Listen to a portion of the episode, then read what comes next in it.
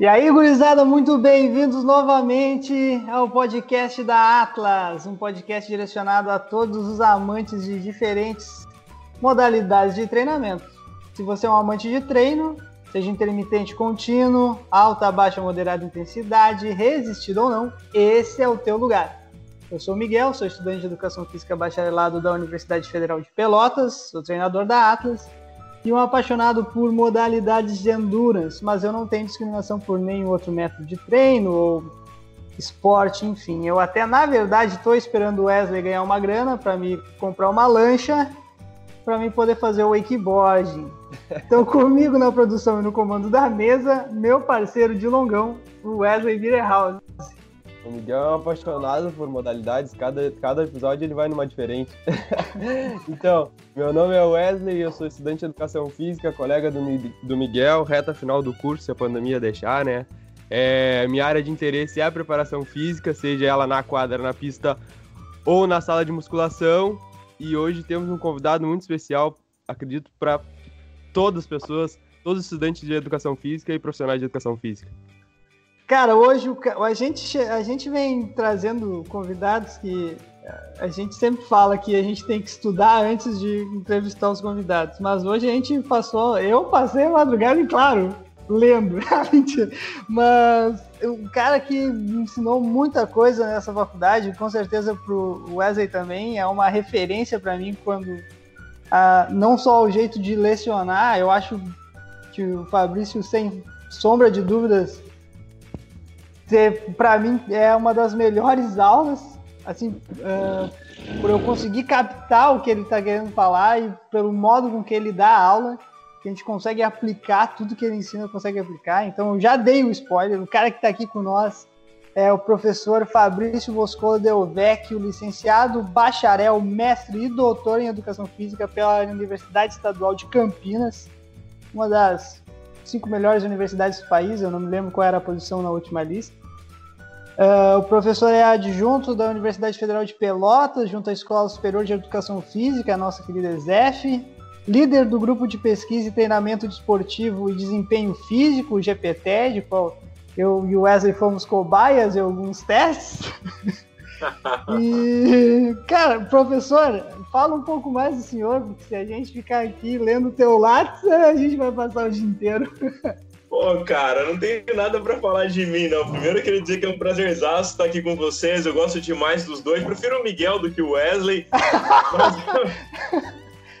Tenho um prazer gigantesco e quando vocês me chamaram para fazer esse podcast, eu fiquei muito feliz porque uma das teclas que eu mais bato dentro da ESEF é que meus alunos sejam mais ativos no sentido de se posicionarem no mercado, criarem uma audiência, saca? Conseguirem se posicionar do ponto de vista profissional como formadores de opinião. E, obviamente, que utilizar o podcast para essa estratégia é muito interessante nos dias de hoje. Eu não sou da geração que curte muito podcast, eu estou pastando um pouco para usar esse negócio, mas eu não tenho a menor dúvida que isso daí seja muito legal. Bem, como você disse, eu sou docente na UFPEL, faz 10 anos que eu estou aqui, há 15 no ensino superior terminei meu doutorado em 2008 e as minhas principais áreas de estudo de pesquisa envolvem, envolvem lutas, artes marciais e o esforço intermitente nas suas diferentes manifestações, inclusive treinamento intervalado de alta intensidade. Chega, é isso. Muito bom, então vamos começar logo com o papo. Solta a vinheta. Atlas Podcast. Miguel e Wesley.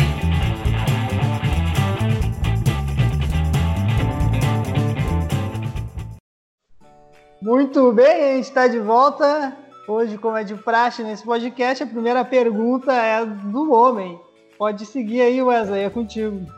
É, professor Fabrício, algumas pessoas aqui já escutaram que treino intervalado não é a do Miguel, ele não gosta de fazer, não é a área que ele curte. Mas como, como o podcast iniciou para a gente tentar trazer informação para os alunos lá da academia, lá em, em especial para o grupo de corrida, tu pode falar, alguns já devem saber, mas tu pode explicar melhor para nós o que, que é o treino intervalado de alta intensidade, ou HIIT, que todo mundo fala. Bem, é, primeiro é importante a galera saber que treino intervalado de alta intensidade não é uma parada nova, né? Muita gente ouve agora, vê na televisão agora, vê na internet agora essa nomenclatura, mas é importante que praticantes de exercício físico saibam que o treinamento intervalado de alta intensidade é um negócio muito antigo, tem mais de 100 anos de prática sistematizada, já parametrizada, e que atletas de diferentes modalidades usam é, treinamento intervalado de alta intensidade nas suas rotinas há muito tempo. Então, se você acha que isso aqui é uma modalidade nova, precisa andar umas casinhas para trás, porque está desatualizado. Bem, o treinamento intervalado de alta intensidade é um modelo de esforço cíclico, ou seja, a gente faz correndo, nadando, pedalando, um gesto único, então envolve muita repetição de um mesmo gesto, normalmente alternando períodos pré-definidos de esforço e de recuperação. Ou seja, o treinador, antes de prescrever o treino, determina qual é a duração do esforço, qual é a intensidade do esforço, qual é a duração da pausa, qual é a intensidade dessa pausa e a duração da sessão como um todo.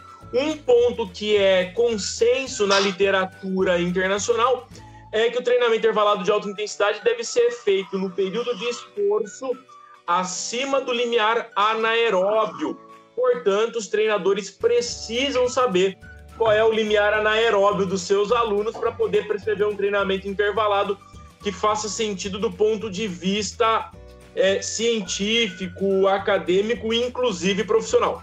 Isso não impede que as pessoas treinem considerando outras variáveis subjetivas. Mas aí a gente começa a entrar numa seara muito mais de achismo do que de fato pautada em evidências é, científicas, beleza? Oh. Pá, muito bom. Uh, agora, uh, vou quebrar minha pergunta. Ia fazer uma pergunta agora falando em achismo, professor. É muito comum a gente entrar em academias, não na nossa, nossa a gente tem parâmetros, facete incremental, enfim, com os alunos, já fazendo uma pequena propaganda. Já, uh... Ah, tá, tá na live, cara! Mata ao vivo, Wesley! Que é momento. Uh... Uh, a gente tem muito, a gente tem parâmetros para utilizar, utilizamos polar, enfim, para a gente parametrizar, né, os esforços dos nossos alunos. Agora, eu queria saber o que o senhor acha, assim, é uma opinião simples de entrar numa academia e ver o cara falar, não, hoje nós vamos fazer um Tabata, sobe na esteira, oh. uh, vamos fazer 20 segundos de, de, esforço por 10 segundos de pausa, tu vai correr a 8 km por hora e vai caminhar a 5. Explica, explica por que, que esse profissional de educação física precisa de um profissional de educação física para ensinar ele algumas coisas. Eu tô tentando um jeito de te colocar em pé aqui, mas tá difícil, velho. eu vou arrumando aqui a parada enquanto eu falo isso. Mas é o seguinte, o problema é que é, esse tipo de comportamento não vai diferenciar o sujeito de um cara que não estudou absolutamente nada. Além o que é, obviamente, né, cara? Então, se o cara tá fazendo prescrevendo treino desse jeito, é porque ele não estudou. É, e qual é o problema central disso? É que pessoas diferentes respondem de modo distinto aos estímulos, mas mais do que isso, muitas vezes o, o profissional ele tá perdendo a mão e aí ele vai prescrever um esforço que é intenso demais ou intenso de menos para o praticante e, consequentemente, pode prejudicar o processo de recuperação, pode ter uma intensidade que é acima da necessária para gerar as respostas fisiológicas decorrentes do treino. Então, o ideal agora ficou filé, hein, ó. o ideal é que o profissional faça uma avaliação prévia para que ele possa colocar uma dose de esforço que seja adequada para o indivíduo é, realizar de modo sensato durante o seu planejamento. Então, esses são os pontos principais do porquê é, não dá para entrar num lugar de treino e falar, meu, faz 20 forte para 10, faz 20 forte para 10. É, um ponto importante nesse contexto é que ao banalizarmos a prescrição do treino, a gente diminui o valor do profissional. Porque quanto mais gente sabe prescrever um troço que não é, não está sendo prescrito, está sendo indicado, menor é o valor atribuído àquela pessoa, né, do ponto de vista pessoa jurídica, né, do, do profissional. Então, eu particularmente advogo a favor de prescrições que sejam mais próximas das demandas do indivíduo, mais individualizadas, porque elas tendem a gerar resultados superiores ao longo do processo de treino. Os benefícios acontecem em maior magnitude e normalmente mais rapidamente. Pô, perfeito. Deixa eu só, uh, Wesley, fazer aquela pergunta que nos, que nos mandaram aqui, para dar sequência àquela tua outra pergunta. São duas tá, perguntas ali, que encaminharam para nós, pela, perguntas que a gente deu uma adaptada, né? Porque, não, mas são perguntas muito boas, eu acho que com Fala base logo. em bastante evidências aí, vai ser boa de responder.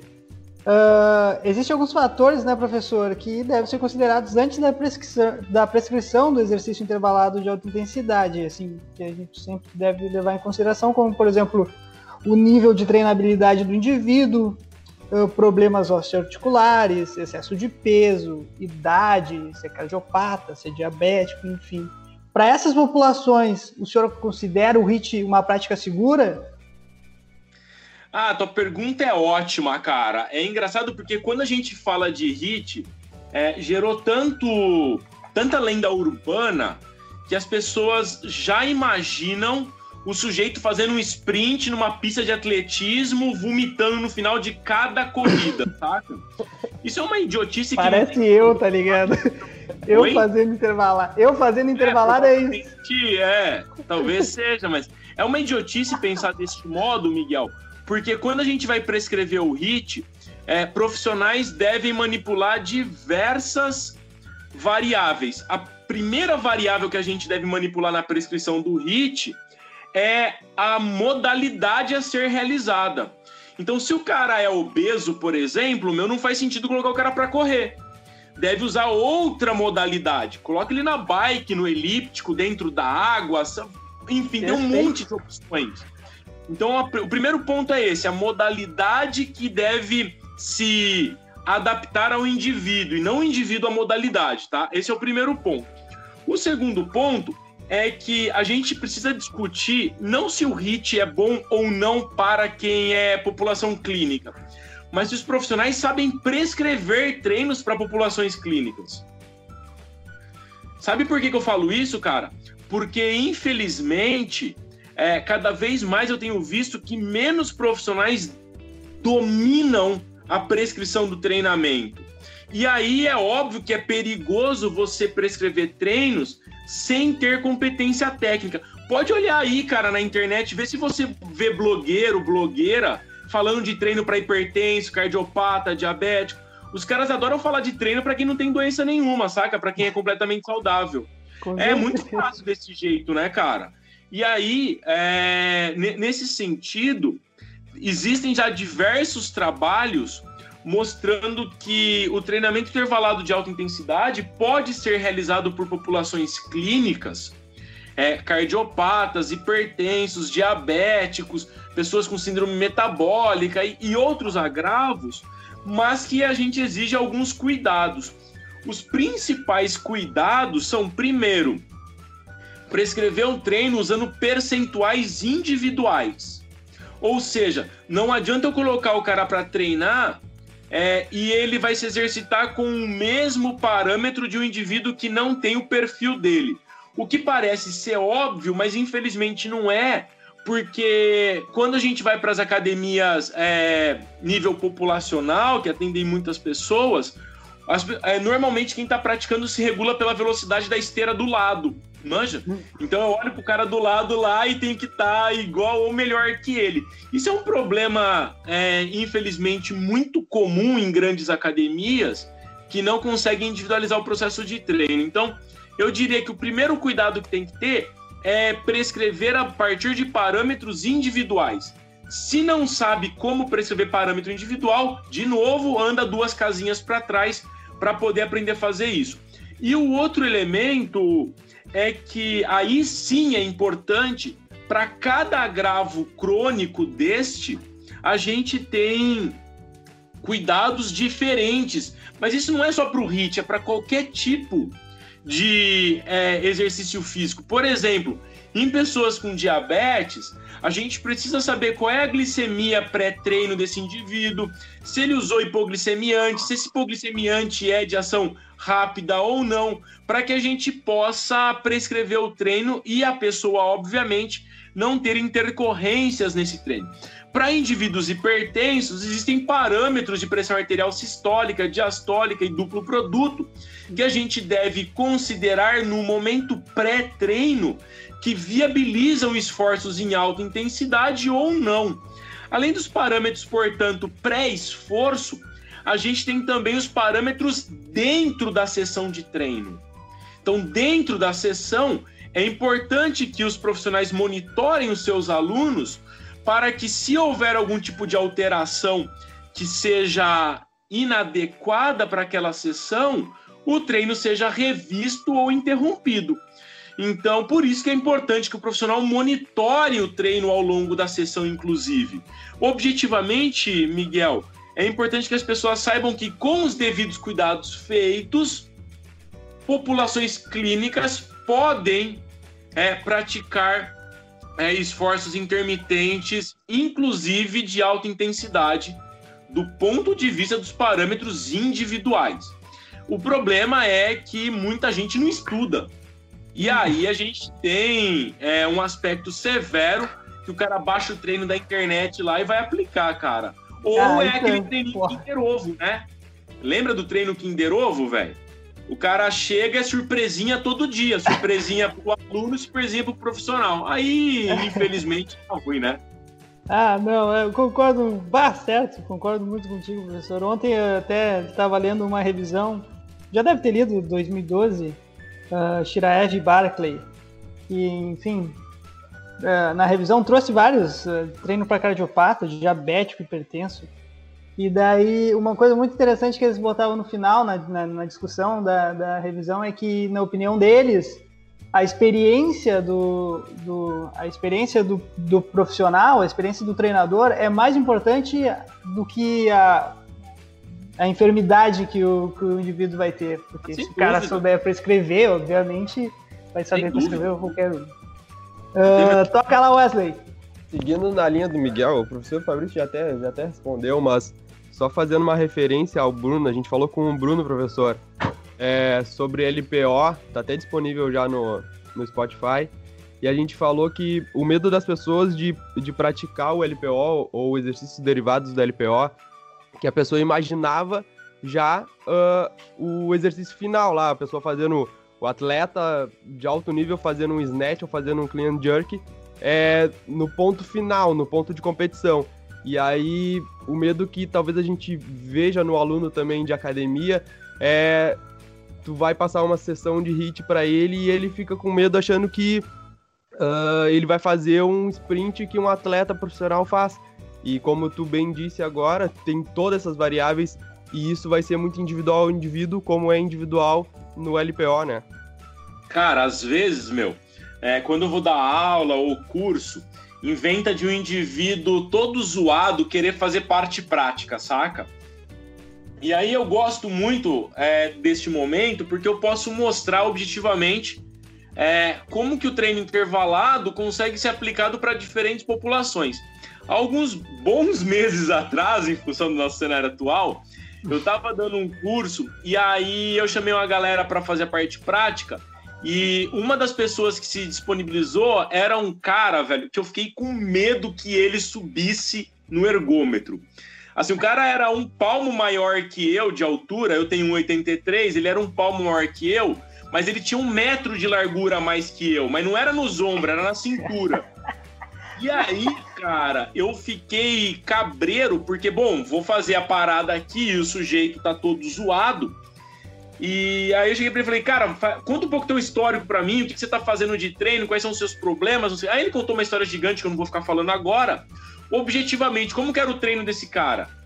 Ele pedalava 20 segundos numa percepção de esforço de 16, 17 e recuperava 1 minuto e 40 numa percepção de 9 e 11.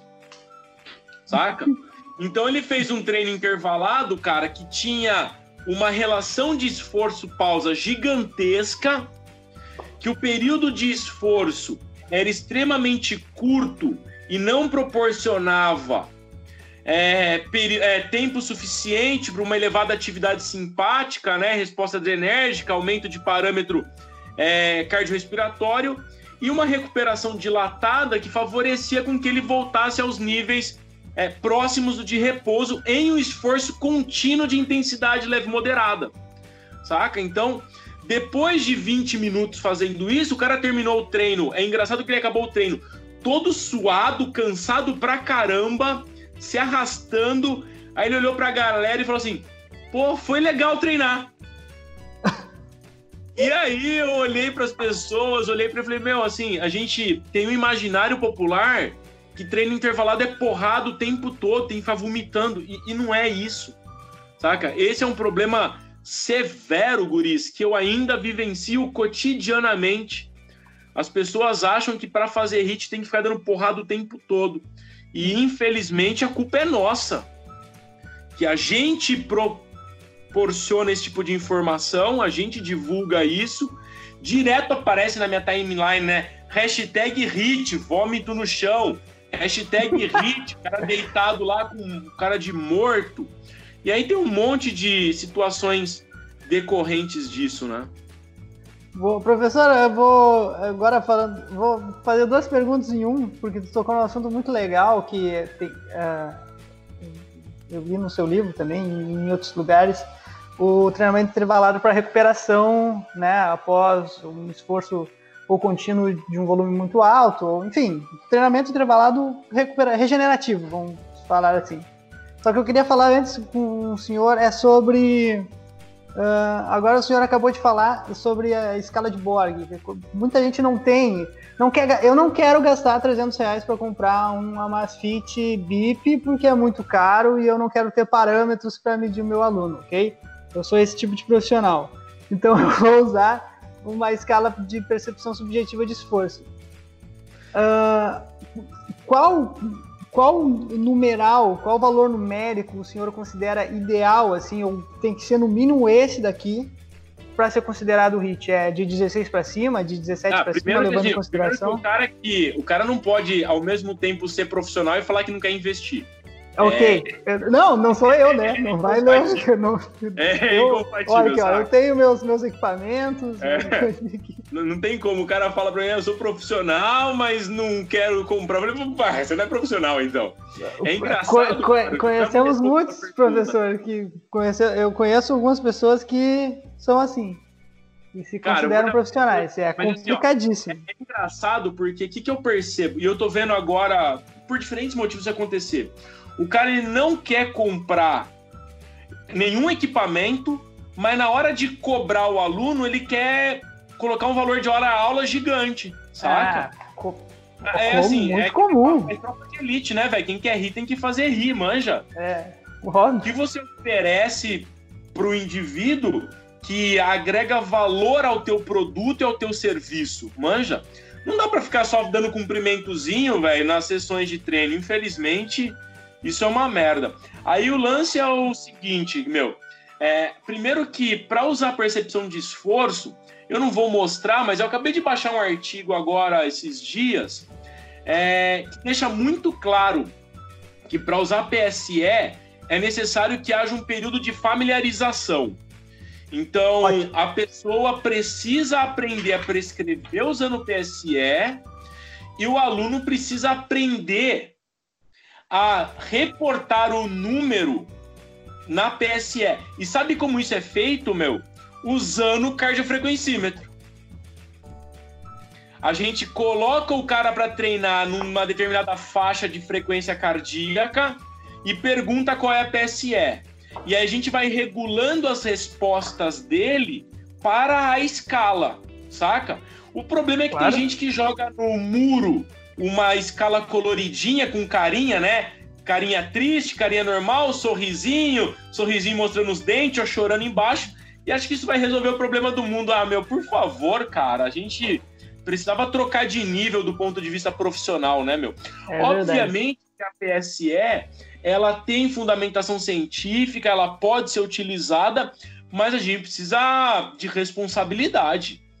E aí o lance é o seguinte: é, na escala 620 especificamente, está muito claro, é, quer dizer, está muito claro não. Há evidências de que o limiar anaeróbio ele é próximo de 14 pontos na escala 620.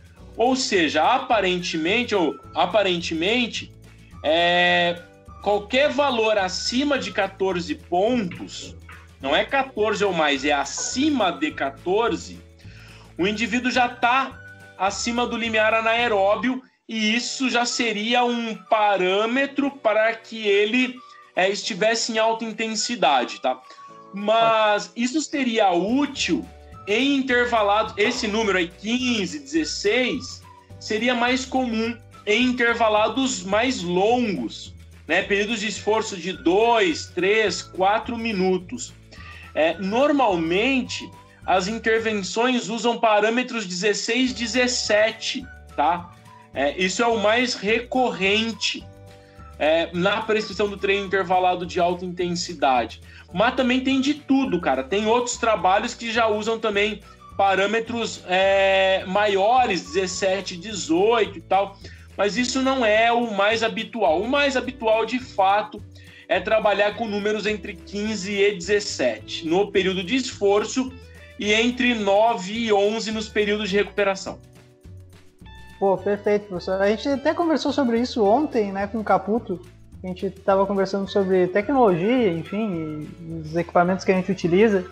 Que eu, eu até me exaltei falando que eu não gostava da percepção, subjetiva de esforço também para pessoas que estão começando, porque a galera superestima a percepção. O cara nem tá, nem tá num percentual de frequência cardíaca ainda que é, seja considerado alta intensidade, o cara já tá, não, eu tô no 20, quero parar, tá, sabe? E, a, a, e o contrário também é verdadeiro. Pessoas treinadas às vezes subestimam a percepção subjetiva de, subjetiva de esforço, né? O cara acaba tendo fadiga periférica antes de chegar num percentual é, elevado. E, e assim, mesmo, e mesmo profissionais, cara, cometem esses equívocos. Quando eu entro em, em aula prática e tal, eu chego pro cara e falo, oh, meu, eu quero que você fique, hipoteticamente, entre 16 e 17. Aí hum. o cara olha a PSE. Deixa eu ver se eu tenho uma aqui, ó. Aí o cara, essa aqui tá colorida, eu não uso mais assim. Aí o cara olha a PSE, meu, 16, 17. Aí ele.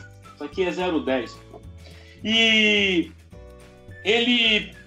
Ele dá o máximo que ele pode, saca? Então, 16 é cansativo, 17 é muito cansativo, e aí você fala pro cara, meu, eu quero que você fique 16, 17. Aí quando você olha o cara fazendo um esforço, ele tá dando o máximo dele lá. E é profissional de educação física. Então nem o profissional sabe se regular, porque não aprendeu, saca? A fazer a ancoragem para PSE. Perfeito. Vai contigo, Wesley vamos mudar um pouquinho de assunto aqui. Vou fazer uma pergunta que o nosso querido Léo Krause fez para nós. No... O senhor conhece ali, certo?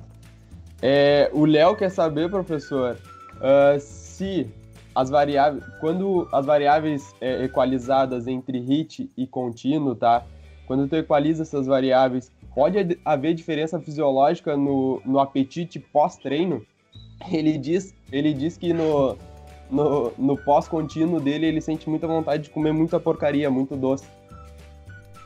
É, a gente está estudando isso e assim, tem umas coletas que a gente fez e tal, mas a única coisa que eu posso dizer é que pessoas diferentes respondem de modo diferente. A gente não tem a mesma, e a gente viu no nosso estudo isso, a gente não tem é, no nosso cotidiano a, a consistência de respostas de pessoas diferentes, saca? Tem, eu, eu, particularmente, quando faço treino intervalado, fico sem fome no momento pós-treino. Mas nas horas após, cara, eu tenho que dormir. Se eu não dormir, eu como igual um boi gordo. É, E, e depois do contínuo, assim, eu não sinto fome nem depois e nem nas horas após. Então, o primeiro ponto, Wesley, é que isso é muito individual. Agora, falando de tendências, tá? Tendências. Existem na literatura trabalhos mostrando que no momento pós-treino, sessões intervaladas acabam por proporcionar uma menor percepção de fome no momento após o treino, saca? E aí isso poderia ser benéfico, mas se não houvesse o efeito compensatório, manja? É, o problema é que as pessoas nos estudos normalmente só avaliam o efeito imediatamente após e esquece que existem horas após, dias após, e, e aí isso gera um problema severo, porque normalmente é a, síndrome do Jax. Jax eu treinei forte, e aí o cara vai comer uma porrada de coisa, manja. Então, é, não existe resposta consensual na literatura objetivamente. O que há são indícios de que, é, do ponto de vista agudo, sessões de treino intervalado geram menor sensação de fome imediatamente após. O que é razoavelmente normal de acontecer, né, velho? Você se mata lá treinando, aumenta a atividade simpática um monte. É, não tem como você ficar depois com fome, vontade de comer, saca? É, é, é incoerente do ponto de vista fisiológico. Mas depois é o, o papo do fight or flight, tá ligado?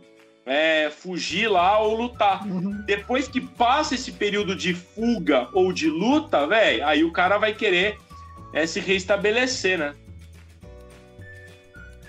Perfeito. Muito obrigado. Muito bom. Uh, professor, agora levando em consideração uh, o tempo, quanto tempo uma sessão deve durar para ser considerado um bom treino, uma boa sessão de treino intervalado? Ah, aí sim, cara, é que são duas coisas diferentes, hein?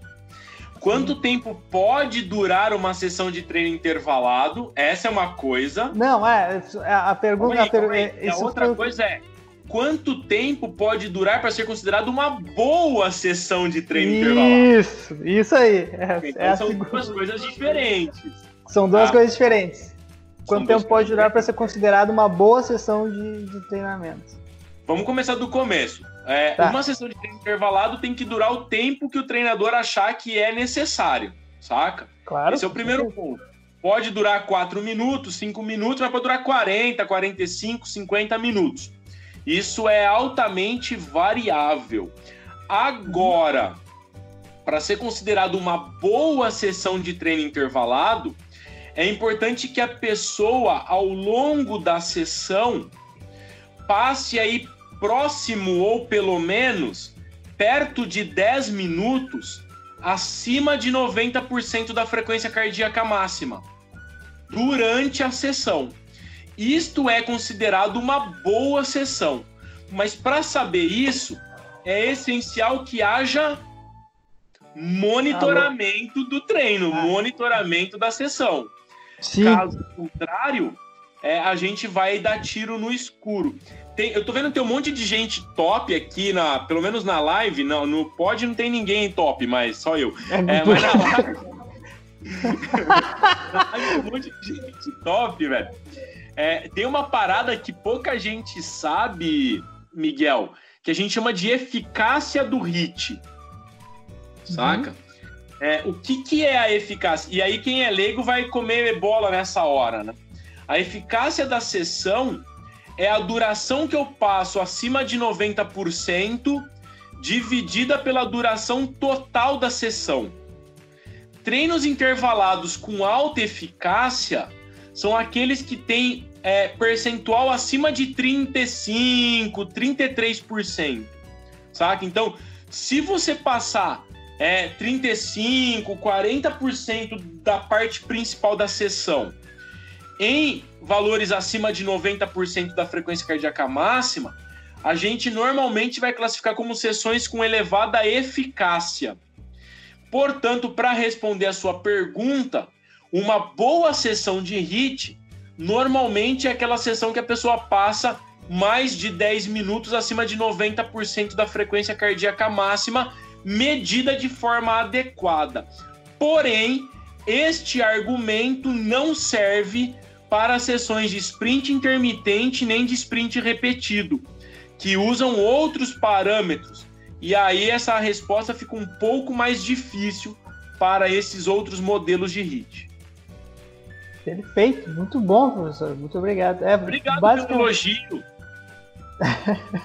essa, essa foi basicamente a. Eu me lembro muito bem dessa aula, porque Angeline passou mal. Ah, mentira, tô brincando. Se a Angeline escutar, vai lembrar. Ela nunca esqueceu dessa aula. Uh, Dali Wesley, é contigo. Essa daqui veio, professor, de um aluno de nutrição, tá? Ele. ele, ele falou para mim que a Sociedade Brasileira de Diabetes indica o HIT como uma estratégia eficaz uh, para os alunos, né? É, no entanto, ele escutou, escutou numa aula de bioquímica o professor falar para ele que uh, o HIT causaria dano celular, isso provocaria uma, uma inflamação tecidual e diminuiria a atividade de GLUT4, tornando a atividade, uh, tornando o músculo mais resistente à captação de, de glicose. Nossa, é, quanto... para, para, para, para, para, para, para. Não, rápido. Não, é que é muito absurdo ao mesmo tempo. Qual é a pergunta? É muito absurdo ao mesmo tempo. Não dá para digerir. É... Qual é a pergunta? Então ele quer saber, ele quer saber se isso é, é realmente verdade, como é que funciona toda essa essa, Cara, essa assim, função. Ó, tá. É... Primeiro que dois terços que foi dito aí é mentira. A, mentira absoluta, tá? Absoluta. Esse, esse eu não quero saber quem é o, aluno, muito menos quem é o professor. Tá? Não, não faço a menor questão de saber. O que importa é vocês saberem que, primeiro, cara, todo modelo de esforço vai gerar dano celular. Porque o exercício físico, o esforço físico é um estresse biológico. Então, se o esforço não gera estresse e dano, provavelmente a gente não tem respostas compensatórias para ver melhora dos níveis é, basais. Esse é o primeiro ponto. O segundo ponto é que gerar respostas inflamatórias do ponto de vista agudo é muito importante. E eu vou usar o exemplo da musculação. Quando o cara faz um treino de musculação, gera resposta inflamatória e dentre os diferentes desfechos aumenta a força e pode aumentar a massa muscular, o tamanho do músculo. Quando o cara faz o treino de musculação e usa um anti-inflamatório, ou seja, um medicamento que não deixa inflamar, ele inibe a resposta hipertrófica. Portanto, é essencial que haja resposta inflamatória aguda. A gente não deve confundir isso com um estado pró-inflamatório crônico, que são coisas completamente diferentes, saca? Além deste cenário, o treino intervalado de alta intensidade, como normalmente, não é sempre, mas normalmente é muito glicolítico, como o treino intervalado exige muito é, do, da quantidade de glicogênio, mobiliza muita glicose, o caminho é exatamente o oposto do que foi dito. Apenas duas semanas de treino intervalado, dependendo de como ele é feito, pode mais do que dobrar a quantidade de GLUT4. Inclusive, tem literatura mostrando que se o cara é diabético e usa hipoglicemia anti-oral e insulina, depois de apenas duas semanas de HIT, ele precisa diminuir a dose de medicamento. Caso contrário, ele começa a ter quadros hipoglicêmicos, porque o treino intervalado é um grande hipoglicemiante do ponto de vista crônico, não agudo. Né?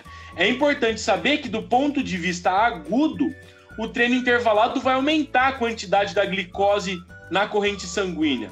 E isso é engraçado, vou fazer um parênteses aqui. É, tem um colega que eu não vou falar o nome, obviamente, que eu estava assistindo um dia uma aula dele, E, e os caras. Ele tava falando que o, o hit diminui a glicemia. E ele colocou um cara para fazer um hit e tava com o glicosímetro na mão. E na hora eu olhei e falei, vai dar merda. Saca? Mas, mas certeza que vai dar merda. E aí o cara aplicou o treino e após a sessão ele mediu a glicemia do sujeito.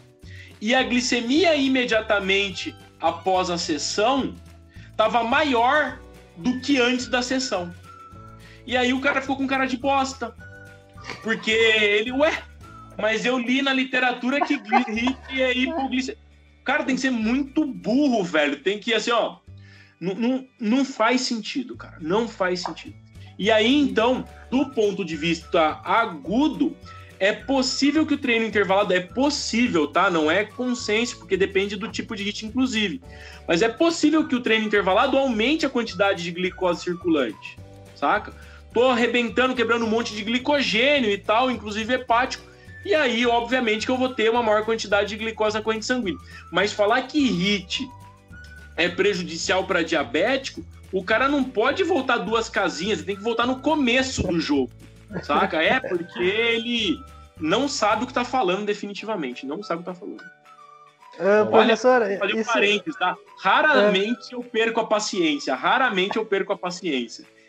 Este momento eu perdi a paciência. Professor, isso é uma coisa muito engraçada, porque, tipo, quando Wesley fez essa pergunta, deu um, meio que um bug mental, e eu pensei, nossa, não pode ser que, que, que eu não, não me lembro disso, porque não faz sentido. Daí eu fui, fui pegar um livro porque realmente isso começa a. a não, não, não faz o menor sentido. E daí, na hora que eu peguei o livro para ler aqui, tá. Uh, tu tem que levar em consideração também a, a, intensidade, né? Por exemplo, se tu tá uh, no, numa intensidade de um metabolismo predominante é o anaeróbio lático, ele também é conhecido como glicolítico, certo? Então, claro que sim. Não faz o, o sistema, o metabolismo é conhecido como glicolítico, anaeróbio lático. Então, o nome já diz. Não, tu não precisa não, não, fazer uma assim, pergunta ó, dessa, tá no nome do negócio. Momento, é, a minha única sugestão nesse momento é que esse cara tente refazer a disciplina de bioquímica. é, então vai dar ruim. Tá no nome do troço, cara. Mas, mas assim, Precisa ó, de um professor. É, esse profissional precisa de um profissional. uh... Pô, muito bom. Professor, eu vou mudar um pouco de assunto. A minha pergunta agora vai bastante de encontro ao, ao, ao, ao que a gente está vivendo hoje em dia. Muita coisa surgiu aí na, uh, nos últimos dias a respeito de sistema imune, muita gente falando bastante coisa que não faz o menor sentido. E a minha pergunta é o seguinte: uh, tem alguns estudos que demonstraram que três sessões consecutivas de HIT bem prescritos podem prejudicar o sistema imune, deixando o corpo um pouco mais suscetível a infecções, gripes e resfriados.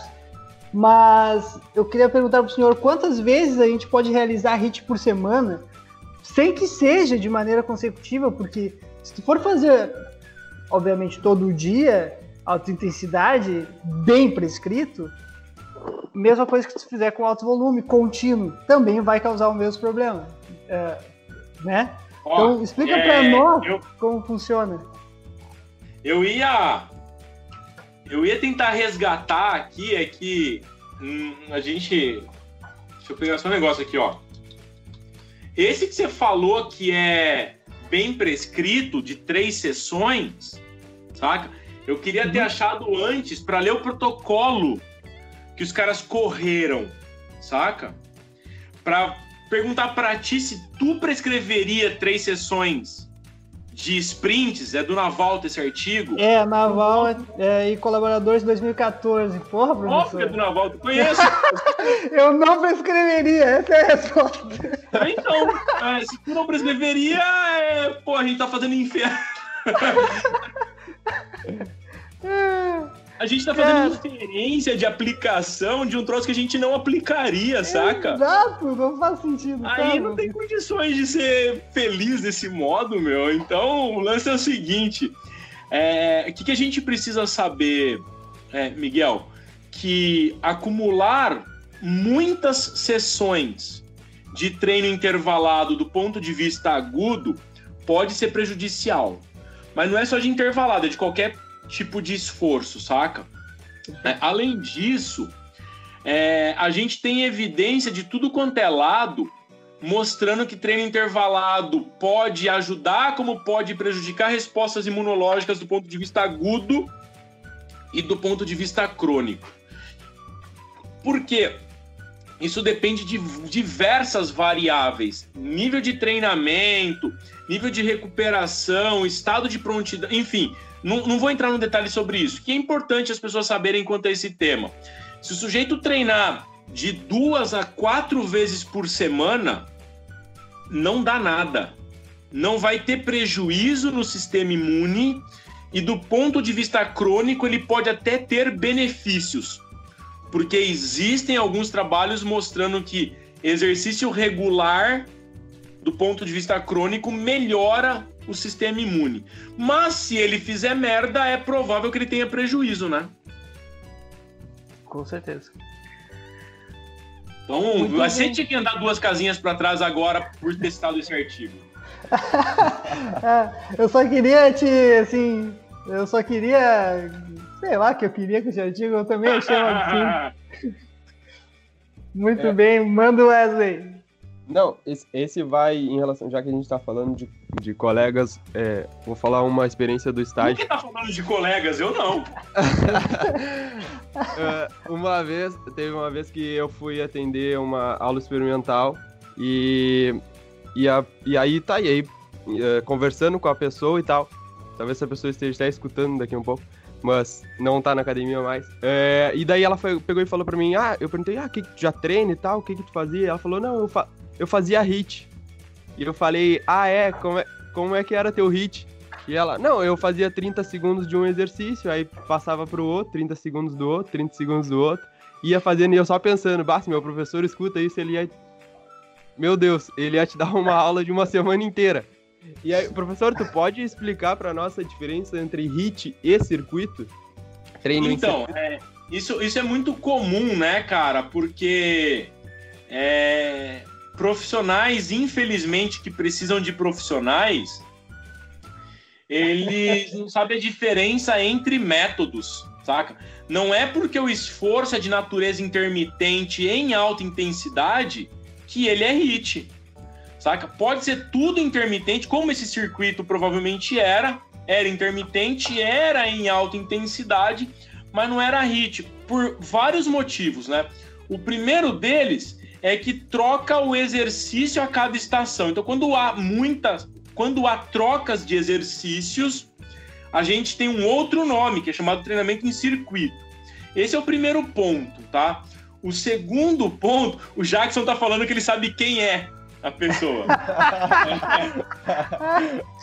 o, o segundo ponto é que num treino em circuito, a gente pode trabalhar diferentes capacidades físicas nas diferentes estações.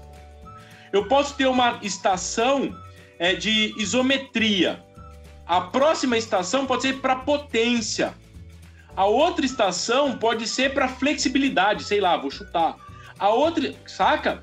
Então, no treinamento em circuito, a gente tem uma maleabilidade de escolha das variáveis a serem treinadas muito maior que no treino intervalado de alta intensidade no HIT tradicional, manja? São métodos diferentes. Podem, inclusive, melhorar as mesmas coisas. Afinal, a gente tem várias formas de despelar um, um gato, né, velho? Eu posso, por vários caminhos, chegar no mesmo objetivo. Com certeza. Uh, professor, assim, eu, eu tava, eu, vou, eu, tava, eu ia tentar uh, evitar essa pergunta, mas assim, eu, a, a, gente sabe, a gente estudou senhor, que não existe assim, método de treinamento que seja melhor que o outro, né? Porque se existisse algo assim, todos os outros métodos de treinamento perder, perderiam valor na hora. Uh, uh, né? O que existe sim é uma prescrição adequada de cada, de cada método. Mas pensando nisso, eu queria que o senhor explicasse para nós por que, que o nosso aluninho ele precisa fazer intervalado de alta intensidade para melhorar o desempenho na corrida, tá? Por exemplo, eu prescrevo, eu prescrevo para ele, ah, tu vai fazer 10 tiros de 400 metros na velocidade associada ao teu VO2, que é tal, ou na frequência cardíaca tal a tal, enfim, passa os parâmetros. Daí ele vai lá, pega a maravilhosa ficha, olha quatro tiros de 400, 10 tiros de 400 metros. Ah, mas isso dá 4 km. Vou correr 4 km. Entende? Por que, que ele tem que fazer o intervalado em vez de fazer 4 km contínuos? Mesmo que o volume, a distância total seja a mesma. Explica para nós, professor. Cara, é, são vários aspectos, né? O primeiro é que existem algumas respostas fisiológicas que vão acontecer em maior magnitude quando a gente treina em intensidades mais altas. É, existem alguns ajustes é, bioquímicos de aumento de algumas enzimas, tanto glicolíticas quanto oxidativas, que vão ter respostas superiores é, quando o cara treina em intensidades mais altas. Além disso, quando o sujeito faz é, treino intervalado de alta intensidade, ele acaba melhorando é, variáveis que estão relacionadas à economia do movimento durante o exercício contínuo.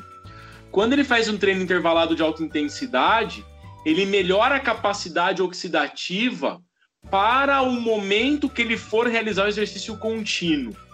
Então, o treino intervalado para corredores, além de aumentar mais a aptidão aeróbia por unidade de tempo, melhorar mais o metabolismo oxidativo, ele também prepara o sujeito para conseguir suportar a capacidade de é, buffering, que a gente, a, a, gente acumula um monte de é, metabólitos e íons H+, lactato, é, durante os esforços.